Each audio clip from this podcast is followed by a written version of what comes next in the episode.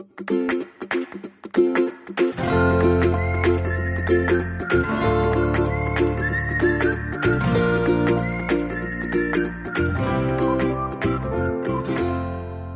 欢迎收听留学大小事，我是 Evelyn，很开心呢。上一集 Ben 来与我们分享美国租房，那这一集呢，我们要继续讲关于租房合约的相关事项，还有一些买房的资讯。想问，就是合约到期之前呢，我们需要去注意一些什么事项吗？像就有学生来跟我讲过说，啊，他们合约哦，这先说合约到期，通常在美国都是签一年，一年的利，对，对，很少，基本上不太会有签半年的，一定都是哦要签十二个月的合约这样子。那十二个月。份到期之后呢，他们可能要终止这个合约。那终止这个合约呢，很多人呢就是会担心啊，比如说，因为他们都被扣押了第一到三个月的 deposit，所以他们也不知道说哦，他们这个一年后这个房子用下来之后，他们会被扣扣多少的钱这样。对，对，对。所以就想要问说，哎，那合约到期之前呢，学生需要注意些什么？OK，在美国是这样子，租约刚刚就是 Evelyn 有讲，租约一几乎都是一年的，很少会有。就是少于一年的，因为对房东或房客来讲都会是比较方便，因为你也不想要租租个半年，就要又要再找地方搬，也很也很累，搬家真的很累。房东也不想要再半，你租个半年，他又要再找新的房客，对他来说也很麻烦。所以通常都是一年。那一年期满的情况之后呢，如果没有任何的呃，就是沟，就是说我们要重签的话，如果房东也没跟你说要重签的话，自动。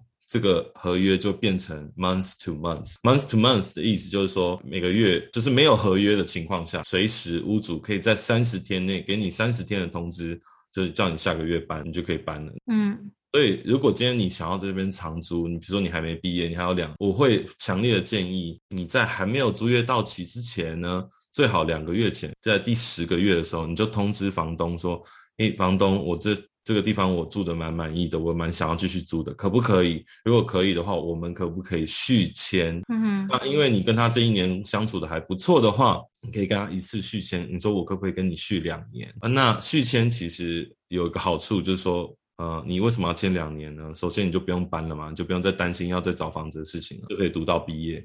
那这两年中间，你一旦签了合约，就不会涨租金。对，这个租金就不会涨租金了。对，那如果你这一年一年签，哎，明年有可能再涨一次，对不对？对，那所以说，那很重要就是说，我会建议所有学生在。快要搬出去之前，就是合约要到期的前两个月，就通知房东说：“哦，我要搬走了。那我打算合约到期我就搬走，就是有更好的地方我要去，或者是就是我要开始呃，就是我要再续签接下来一年到两年这样子。那这个部分就是说，呃，同学也可以在快要合约到期前两个月就开始找房子。对，通常都是三十天到六十天的。Noted. 对，至少我会建议，如果在合约当中就是给六十天。那如果今天你已经呃过了十二个月了，过了一年之后，我刚刚不是讲自动，如果都没有做任何的动作，合约就变成 month to month 吗？嗯哼。当你变成 month to month 的时候，你只要给屋主三十天的通知就好。如果在合约里面就是六十天，不在合约里面。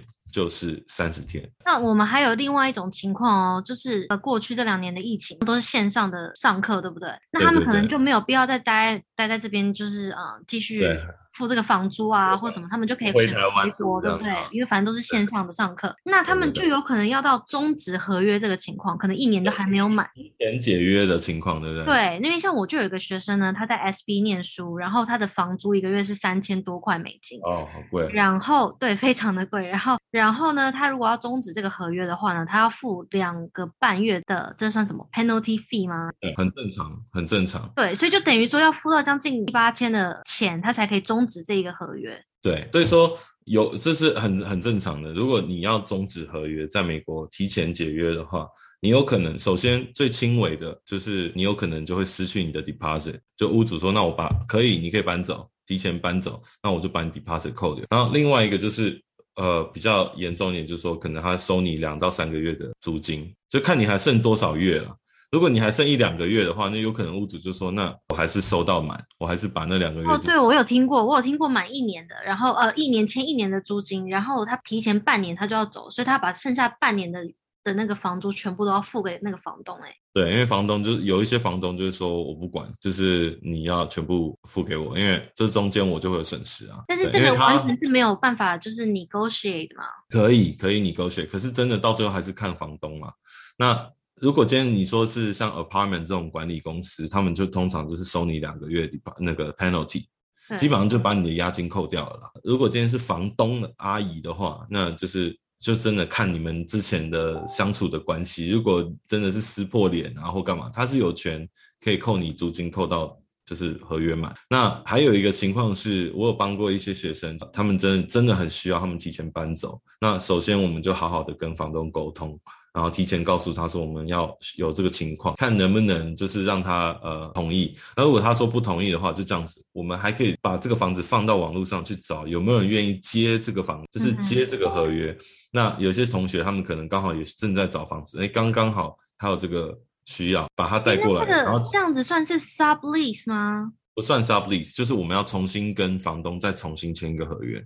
但是因为房客是你找来的，所以你就可以带给。跟房东说，哎，我帮你找到另外一个同学，他想要租这个房子，然后他可以接着我的合约继续去租这样子。嗯，那对对房东来说，他就省掉了他的啊去找房客的这个心力。那首先，当然这个新找来的同学，他的财力啊各方面也要提供证明啊，就是说，那房东也同意租给他。在这样的一个情况下面。那就可以说，我们就跟房东谈说，那既然我都帮你找到人租了，那你可不可以就把押金退给我？哦，对，可不可以就不要罚我钱？因为对你来说没有损失嘛。我搬走的同时间他就搬进来，等于是你你的租金是没有间断，而且他又可以再跟你签一年，对不对？所以换句话说，对房东更好啊。哎，那我刚刚说的那个 sublease 是跟二房东很像吗？还是？呃，sublease 其实就是和二房东的意思。哦，在英文就是。呃，sublease，但是 sublease 就要看什么地方了。有一些地方可能呃屋主知道的话，他是同意你 sublease 的，但还是不合法的，是不是？照理来说是不合法的。其实也不能说不合法，因为我们大部分的正式的合约上面都已经写着说不可以 sublease，OK，都已经写上去了，增加一些条款说哦，我同意那个屋主同意 sublease，就是双方都同意 sublease，嗯，是可以的。那这种情况下就可以。好，那我们说，那在合约到期前呢，我刚刚说的，就是一我其实一直都蛮 lucky 的，就是我每我租的每一个房子，它基本上呢，我退租之后，它是全额退回我押金押金的，对，所以它没有完全没有扣除我任何的，就是什么清理费用而已，但也有可能是我真的把房子保存的很好。就是可能照顾的很好，所以他们没有来扣我押金。对，有可能有可能是这个原因。我发现现在租 apartment 到合约要到期之前呢，他们会先请 leasing office 的人，就是可能一个月前吧，或两个月前，当他们知道之后，他们就会说要求要进来这个房，就进来这个房间看一下，然后就是告诉你说，哎，哪里可能需要清，哪里可能会被扣钱。其实这个很好，就是其实他提早提前进来跟你说一下，然后看一下情况，你心里有个底，所以你就可以事先预备。比如说，我知道我。我的我墙壁，比如说我电视钉在墙上，对不对？那我把它拿下来的时候，肯定会有那些洞，那我可能就要找工人来把它把那个洞补起来，然后可能油漆要补一下。那有些地方弄得很脏，或墙壁弄得很脏，那你就是可能找人自己先漆。我会通常都建议学生自己先处，能处理的自己先处理，或者是一个很重要的，在你搬走搬空所有的东西之后，一定要做一件事情。就是用手机把你家四处仔细的拍下来，因为也有人遇到过这种情况，就是当他搬走的时候，明明房子的状况是非常良好的，可是那遇到可能有二房东。我讲的是邪恶的恶，然后结果他们就把一些东西，或者是栽赃你啊，或者是嫁祸你，就是说哦，你把房子弄得超级脏、超级乱，我们要花很多钱啊，然后怎样怎样，然后你就说哦，那房子那不是我弄的，那个时候你再说都没有用。对对，然后最好最好的情况下就是找房东或者是呃 leasing office 的那个人来。我们现场就一起来巡一遍。通常在把房子交回去的时候，我们有一个叫做 final walkthrough，就是说我们一起巡一遍，你也在，我也在场，屋房东也在场，我也在场的情况下，我们一起把房子巡一遍，然后同一时间你就录影，对，留一个证据说这个是我现在搬走的时候，这个房子的屋况就是这样。那如果之后再发现，哎，墙上有个大洞，那就不是你的问题了，对不对？你就说，哎，我影片里面没有哦。你就要留，你一定要留下这些证据。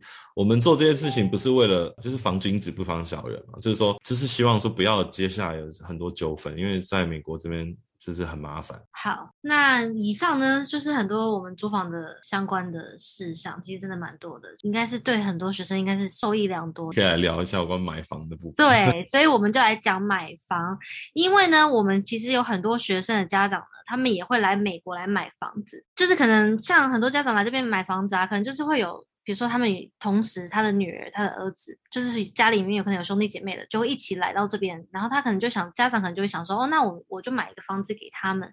让他们住这样子，或者很多有可能很多家长也是来这边买房子做投资。那你会有什么就是什么建议啊，或者是买房子的流程啊，或者是呃外国人买房子的状况，然后跟卖外国人是不是也可以在美国做贷款？是，所以这个部分我遇到很多很多家长，如果今天他们家小孩可能有两三个，哥哥来留学，然后妹妹将来也要来，可能就先送他过来先读读书这样子，可能先学英文，然后可能接下来。呃，就是兄妹两个人，或者是甚至有更多小孩，将来都要来读书，或者是有一些家长，有些妈妈选择过来陪读这样子，或者是家家人过来选择阿嬷或者阿公都我都有遇到过，就是来陪读这样子，反正有人照看着小孩。嗯、那通常这种情况，父母可能会选择就是去又买一个房子。外国人在美国买房子是完完全全没有任何呃限制的，是 非常容易的。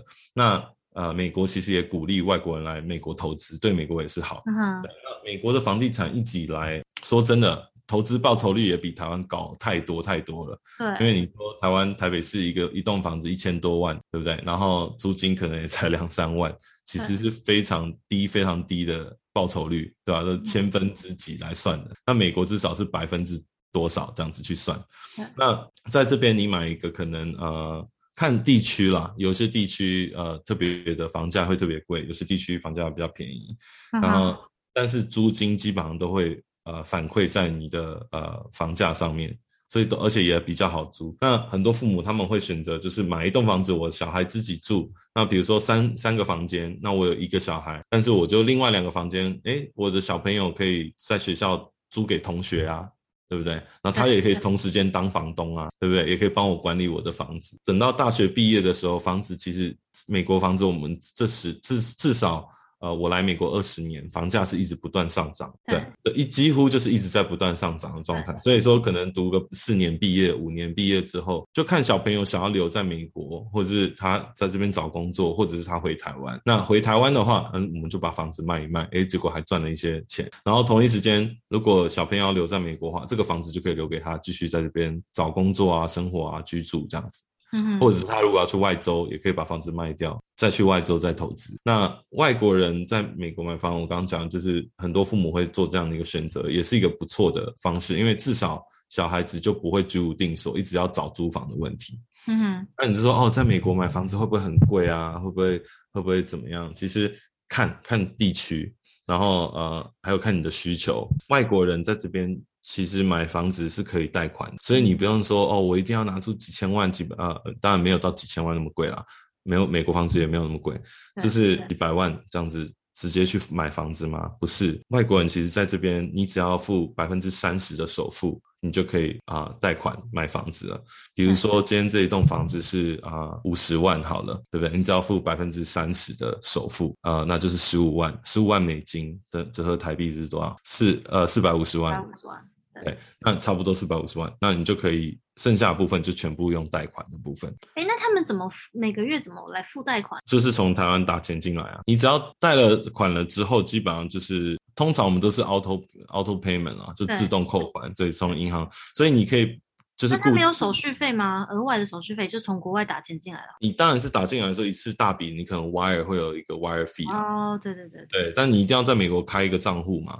然后开了账户之后，你就是固定期把钱打到这个账户里面去，然后这个账户会自动扣掉那个呃，就是你就设定好你的贷款是跟这个账户啊，就是连通的，是自动扣款的。那钱就自动从美国的账户扣掉，一定要在美国开个账户啦。反正基本上这是一定要的，因为小朋友在这边读书，他们也需要用钱，对，所以他们一定要开个户头。所以这是反正你一定会开这个做这个动作。买房子的时候也是一样，就把钱从台湾打到美国的户头。哎、嗯欸，那我很好奇，就是有些家长啊，他们其实买房子，他们都是直接付现金，对不对？你应该遇到过很多吧？有有有，但我们讲现金不是一个皮箱的现金哦，不是那样子拿着一一大叠那个现金，只是放在桌上。这栋楼我买了，不是这样子。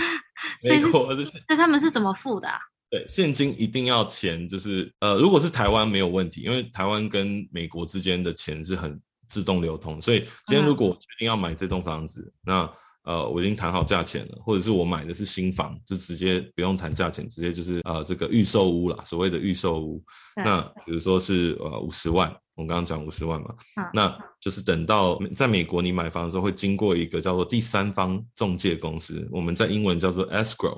我们在加州这边至少是用透过 escrow 来买房子。这个第三方有点像，有点像那个 PayPal，有没有？你在 eBay 上买东西，你买了东西，你把钱付给 PayPal，然后 PayPal 确定你收到东西之后，他才会把钱给那个卖家。嗯哼，它是一个第三方。的一个一个中介公司嘛，所以这个这边买房子也是一样，escrow 在加州是规定一定要透过 escrow，所以你的钱呃是直接到时候呃要交屋之前。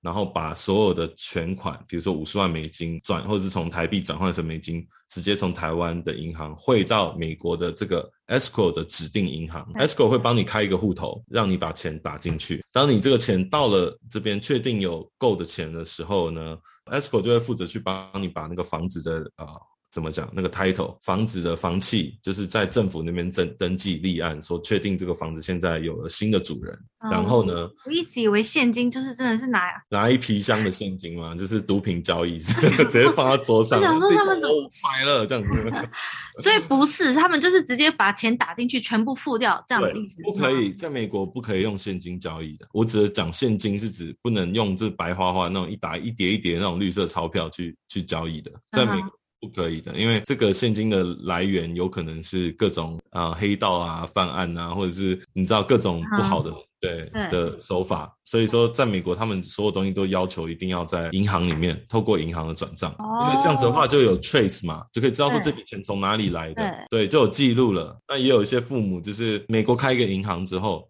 开一个户头之后，然后把台湾的钱打到美国的户头里面去。那其实这个会我会比较建议是这样子，就是把钱打过来之后，再用这笔钱去买房子。为什么呢？因为你在买房子的时候。你需要就是提供财力证明，比如说你今天说你要买这栋房子五十万，我怎么知道你是随便说说，还是你真的要买？就是我为什么要卖给你？就是要看你要提供你的银行存款证明。那台湾的话，你就要提供台湾的存款证明，而且你要请，比如说台湾的银行，请你帮他开一个英文版，嗯哼，对，英文版的一个 bank statement，呃，对，bank statement 这样子，你才能够去买房子。那通常这个钱要放在美国的户头里面，账户要大概几个月啊？两个月吗？对，有时候钱进来的时候，你要先放两个月以后才可以开始买房子。但是如果你不想等的话，你可以直接从台湾的银行也是可以直接汇到这个我刚刚讲的第三方中介，就是 escrow，嗯哼，可以的。只是看你现在是买全新的房子，还是你跟屋主一个，就是跟一个屋主，就比如说我家要卖这样子，那有人想来跟我买的时候，我就会去衡量说，诶，他们的钱在哪里？那如果他钱在国外，有一些屋主因为他是外国人，他就不懂。嗯哼，他就会担心说，这你这在国外的钱，到时候确定会进得来吗？如果进不来的话，有可能就房子没有办法过户，对不对？然后就没有办法成交，那没有办法成交，等于是你浪费了他时间，等于是他就会觉得说，哦，我比较不 prefer，我希望看到钱是在美国这样。你刚刚讲到两个月的这个，你要存在这边两个月，指的是，如果你今天是现金买房，是完全不用等的，你只要钱在美国了，或者是你钱在台湾。随时都可以买，所以这个完全不是你刚刚讲的那个两个月啊，要钱要放两个月。如果你要贷款，你的钱现金在美国的话，你要先放两个月。那他要先看为什么呢？因为贷款公司需要看到过去两个月的银行存款。为什么？因为你跟银行说我要贷这个买个五十万房子，我要付十五万的当、嗯、呃首付。对，那。银行要看说，你这个钱不会是刚打进来的吧？你上个月才打进来，嗯、只是为了要申请贷款用的吧？所以他就是一定要两个月。他要看你两个月的账单，就是银行账单来证明说，哎、欸，我这钱一直是一直是固定放在这边，而且我没有什么动。嗯哼，对，我不是说刚打过来，只是为了要马上做贷款这样子，或者是，所以他要确定你这钱是很稳定的。而且要知道来源。通常我们就是如果有同学他们爸妈有这个有这个想法的时候呢，他们可能我们就是透过呃 Zoom 啊，在线上，或者是透过一些 FaceTime，或者我们就是先跟同学的家长，我们就先一起有一个坐下来的一个咨询，有关于美国的房子啊，房价物价多少，大概房价多少啊？那我可能会有，如果我做贷款的话，我每个月要付多少钱啊？我大概会有多少的消费？我通常都会先跟他们有一个呃，就是咨询，透过网络就好了。